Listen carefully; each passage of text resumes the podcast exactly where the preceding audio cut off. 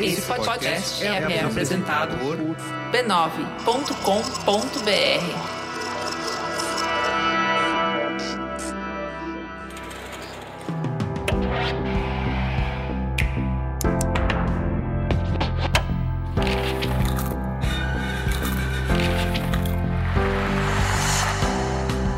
Mamileiros e mamiletes, bem-vindos ao nosso espaço de reflexão a partir de produções culturais. Eu sou a Cris Bartz. Eu sou a Juva Lauer e esse é o Mamilos Cultura.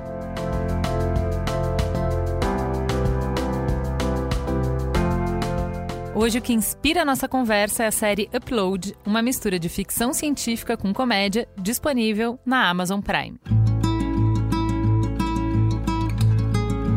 E aí, Ju, Hoje você é princesa vilã. Vou te falar que eu tô meio Ariel no rosto, mas 100% malévola no olhar, viu? Para quem não tá entendendo nada dessa conversa, a gente tá falando da nova coleção Disney Princesas e Vilãs Volt. Uma edição limitada de produtos de maquiagem inspirados no encanto das personagens mais queridas do cinema. São paletas de sombras, iluminadores, blushes e batons multifuncionais com cores pensadas para a gente celebrar as princesas e as vilãs que fazem parte da nossa personalidade. Tem dia que a gente acorda com a gentileza e perseverança da Cinderela, a coragem de buscar nosso mundo ideal da Jasmine ou até mesmo a vontade de ser a dona da nossa própria voz como Ariel. E tem aqueles dias que a gente tá virado no feitiço da Malévola, com aquela força que faz tremer que só a Úrsula tem, a vontade de usar o nosso poder sem culpa da Cruella e até aquele desejo que empodera a gente da Rainha Má. Seja como for, a Vult trouxe as cores e os sentimentos que habitam dentro de cada uma de nós. Uma linha ideal para a gente presentear a nós mesmas ou aquela pessoa querida. Afinal, a magia das personagens Disney é que cada uma delas faz a gente lembrar de alguém muito especial. É ou não é? Natal aí, minha gente. Conheça a linha Disney Princesas e Vilas Vult no site vult.com.br. Vamos então à sinopse. Upload acompanha a história de Nathan Brown, um jovem desenvolvedor que morre e é enviado para um programa digital de vida após a morte. Ele ainda pode ligar e conversar com os amigos e familiares vivos e pode ver o que está acontecendo no mundo dos vivos em telas gigantes. Inclusive, ele acompanha o próprio velório de lá. Mas, embora a tecnologia exista para carregar sua consciência para esse mainframe de vida após a morte, ainda não tem uma tecnologia final para que a pessoa possa fazer o download, ou seja, baixar as pessoas falecidas de volta a novos corpos físicos. Nathan e todos os outros que pagaram por espaço no servidor em um dos programas de vida após a morte estão presos em um mundo digital criado por megacorporações. O objetivo de estar lá nesse paraíso virtual é satisfazer todos os desejos do morador, desde que Nathan, um dos seus entes queridos que ainda estão vivos, possam pagar por isso. No universo de Upload, o paraíso, criado pelos magos de tecnologia, espera não pelos puros de coração, mas pelos fartos de carteira. Aqueles que estão deixando para trás propriedades consideráveis ou famílias dispostas a pagar podem se aposentar no campus de Lakeview, onde os residentes desfrutam de luxuosos quartos de hotel e luxuosos buffets três vezes ao dia. Bem parecido com um resort all inclusive. Quem não pode pagar a taxa de entrada e os dados ilimitados necessários para manter esse estilo de vida, ou estilo de morte, vamos lá, pode optar por um plano de 2 GB, o que equivale a uma estadia na prisão. Em 2033, quando o programador de computadores, o nosso protagonista, o Nathan, morre prematuramente, ele é induzido pela namorada dele, a Ingrid, a fazer o upload lá, nesse caríssimo resort chamado Lakeview, onde ela e os seus familiares têm conta. A partir daí, a gente começa a acompanhar a jornada do Nathan de total dependência do investimento e apoio dos vivos para ele continuar a ter acesso às coisas no paraíso digital.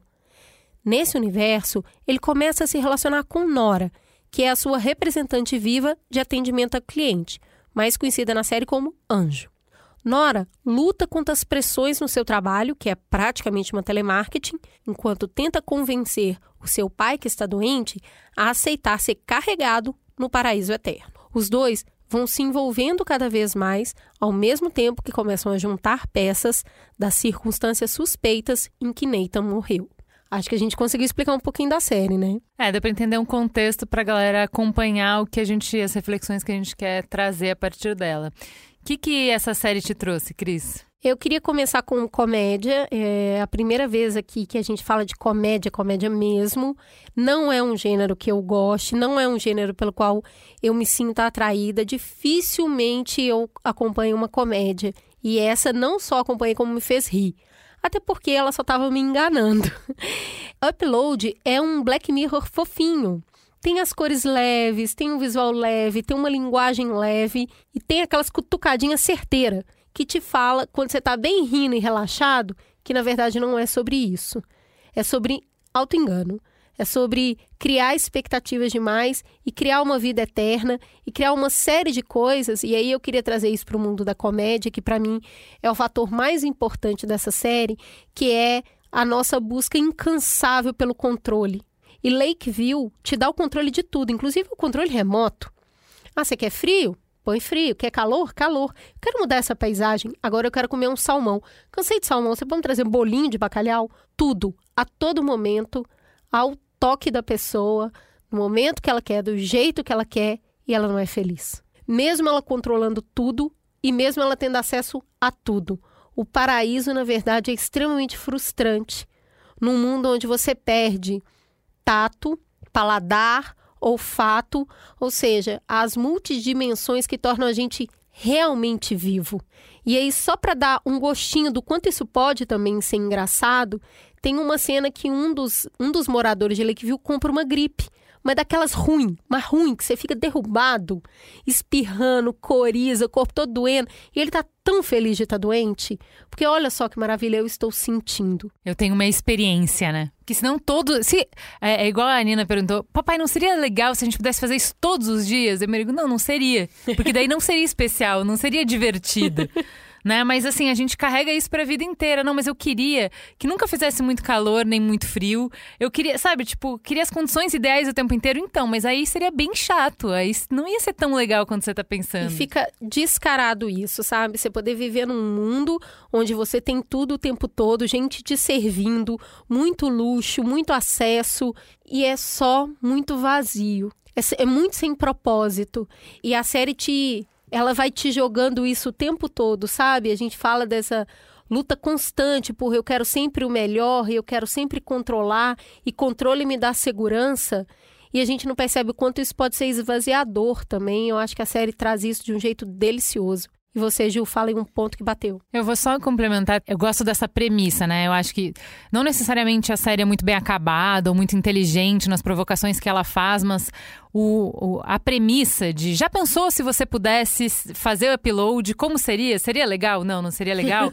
essa premissa te leva a pensar várias coisas. E a série vai jogando algumas. Então, essa gripe que a Cris falou é uma. De várias que ela joga, tem uma que eu queria trazer que eu achei muito legal, que é assim: a falta de propósito e a falta de se reconhecer como você mesmo, a sua experiência ali naquele vazio de referencial e, e das pessoas que você gosta, leva muitas pessoas a tentar se suicidar. Tipo, é melhor não viver assim. E aí, numa dessas, o protagonista vai fazer terapia. E aí, o que, que acontece? Tem aquela que a gente conhece como. É, uma, é tipo uma pet terapia, em que você vai uh, ficar com um animal de conforto e de segurança, e isso é uma ideia que a gente já tem no mundo aqui, né? Uh, os animais fazem bem pra gente e tal. Aí ele pega um labrador, senta com o labrador, de repente o labrador começa a conversar com ele, porque o labrador é o terapeuta. Claro, se você está num ambiente digital, a aparência das pessoas não importa. E oh, que genial isso! Muito. Essa ideia de que. Já pensou se o seu terapeuta pudesse estar no corpo de um labrador? É genial. E, e ele faz carinho no, no, terapeuta enquanto ele está se abrindo pro terapeuta. É demais, cara. É muito bom. Eu, eu fiquei ah, eu fiquei assim maravilhada com esse conceito, né? E viajando nesse conceito, como seria se a gente tivesse labradores terapeutas. Eu enfim, acho que inclusive viajei. muitos, muito mais homens fariam é, terapia. Por isso, por isso, sabe? Porque quebra uma barreira, né? É, para você se abrir, enfim. E eu acho que essas sacadinhas que ele tem é melhor do que na própria série em si, o que você pensa a partir da série, né? Os lugares que você viaja a partir da série. É uma outra coisa é que assim, como a Cris falou, é um Black Mirror, por quê? Porque ele vai trazer esse questionamento de o quanto a gente tá deixando das nossas vidas na mão de megacorporações, né? A gente está gravando hoje é terça-feira, ontem, segunda-feira, às nove da manhã, teve um pane no Google. E os serviços do Google, YouTube, Gmail, Google Classroom, tudo saiu do ar. E aí a gente ficou em pânico, porque nesses uma hora que ficou fora do ar, a gente percebeu o quanto da nossa vida passa pelo Google de uma forma que a gente está careca de falar, mas viver, você nunca pensou que ia ter um dia que você tenta acessar o Google e não consegue. Se o Google sai do ar, a gente não sabe o que fazer da vida. E eu acho que essa série explora um pouco disso, assim, leva para o absurdo de uma mega corporação ter a sua vida efetivamente, não o seu e-mail, o seu trabalho, a escola do seu filho, mas a sua vida na totalidade nas suas mãos e quais são os impactos disso. Então, gostei bastante.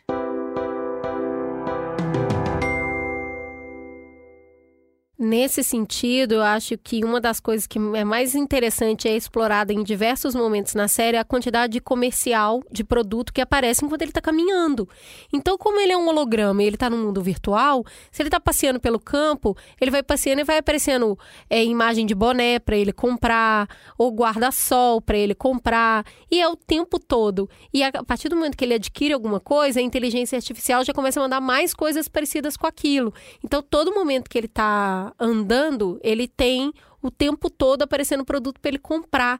É num nível de invasivo que nem na morte você descansa, literalmente. E eu achei que o jeito que eles colocaram, é porque a gente está discutindo muito privacidade, né? O último ano se falou muito privacidade, em 2019 no SXSW se falou demais de privacidade, que a privacidade morreu e tal. É, e eles têm um jeito muito simples de mostrar isso, porque imagina, se você morreu e está vivendo dentro de uma simulação dos caras, você não tem ir no banheiro, transar, tipo, em qualquer momento você está sendo observado teoricamente você tem direito à privacidade, mas se qualquer funcionário daquela empresa quiser te ver, vai te ver. Então você percebe as pessoas do call center todas tendo acesso a momentos muito íntimos da vida desses personagens. Eles perdem completamente o direito de privacidade, que é o que já aconteceu com a gente, a gente só não se deu conta. E é muito legal voltar nessa cena, porque uma das maiores diversões que tem nesse paraíso virtual, vulgo inferno, essa mistura toda, é se esconder dos atendentes né, descobrir os pontos cegos que não vão ter câmera ou sensor de presença para que essas pessoas tenham sequer um segundo de privacidade. Então tem um personagem específico, porque o Nathan, sai, o Nathan começa a se relacionar com várias pessoas e é muito legal também nesses relacionamentos entender como a gente vive a nossa vida para entender um pouco da nossa morte. E é aí que eu acho que a gente chega no terceiro ponto, que é a vida que vale a pena. Que a gente foi para esse lugar da imortalidade e tá levando isso tão a sério que morrer virou um desaforo sabe? Morrer é um grande desaforo. Você tem que estar tá vivo sim. Independ... É antiperformático morrer, né? É, é contraproducente é morrer. Então, assim, você tem que viver e não importa as condições, não importa como, o importante é estar vivo. E essa condição de vida é uma condição sem autonomia, não importa. Não importa, seja ela emocional, financeira, física, espiritual. O importante é você estar tá ali ser um ser produtivo nessa sociedade e vivo logo produzindo, né? Porque senão também não é bem uma vida. E eu acho essa discussão muito legal dentro de Upload, porque assim como na vida real, nessa vida virtual existem desigualdades. Então é um servidor e quem conhece de tecnologia sabe que servidor tem andares, né, essas grandes torres de servidor. Lakeview é como se fosse uma cobertura, mas num prédio de 300 andares. Então, o térreo disso é realmente o cúmulo do não ter. E ainda assim, as famílias projetam e colocam as pessoas lá para continuar perpetuando uma vida miserável, porque o importante é estar tá vivo. Isso para mim bateu muito fundo. É o que que faz as pessoas, é porque poderia simplesmente não fazer o upload. Tem essa discussão não só nesses 2 GB que é que mostra desigualdade, mas na própria protagonista, né? Porque ela quer muito que o pai faça upload, porque ela perdeu a mãe. Então é uma família pequena de três pessoas. Ela perdeu a mãe e ela fica apavorada diante da perspectiva de perder o pai que já está doente. E o pai fala: "Eu quero, acabou". E aí, assim, ele dá uma dourada na pílula de dizer assim: ah, eu vou encontrar a sua mãe. Mas o ponto é, eu não quero essa vida. Essa vida não me interessa. Essa vida artificial não me interessa. Eu não quero ficar vivo desta maneira. Isso não é vida para mim.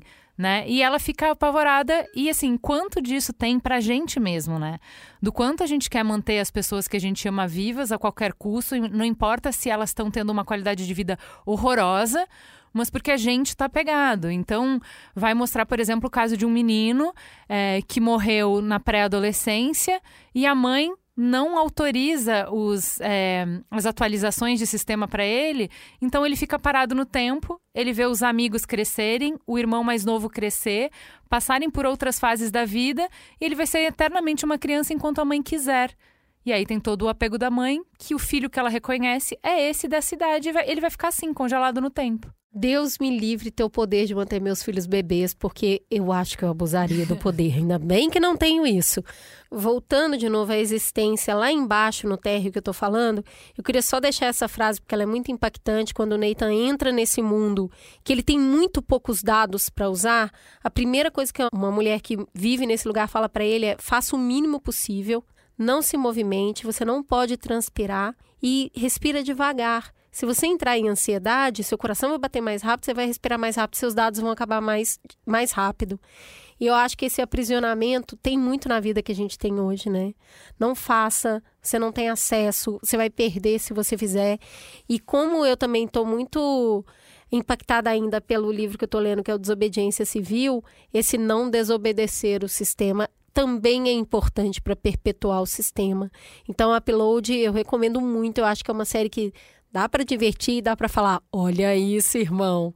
Eu acho que acaba esse ano com uma nota legal de diversão com reflexão. É, eu acho que é, ele tem aquela característica de ficção científica que é você vai para um mundo que é completamente diferente do seu, tem outras regras, e a partir das regras desse mundo você olha para o seu de uma maneira diferente.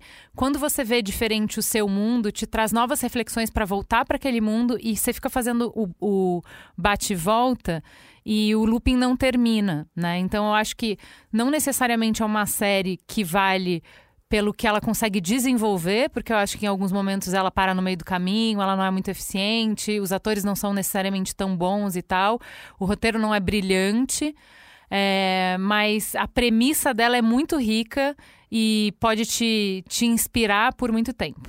É isso aí. Bora assistir Upload Amazon Prime. É isso? Temos um programa? Fica a gostosa sensação do último Mamilos Cultura de 2020 no ar. A gente se vê em fevereiro, porque janeiro a gente vai assistir e ler muita coisa para contar para vocês. Beijo, gente. Até mais.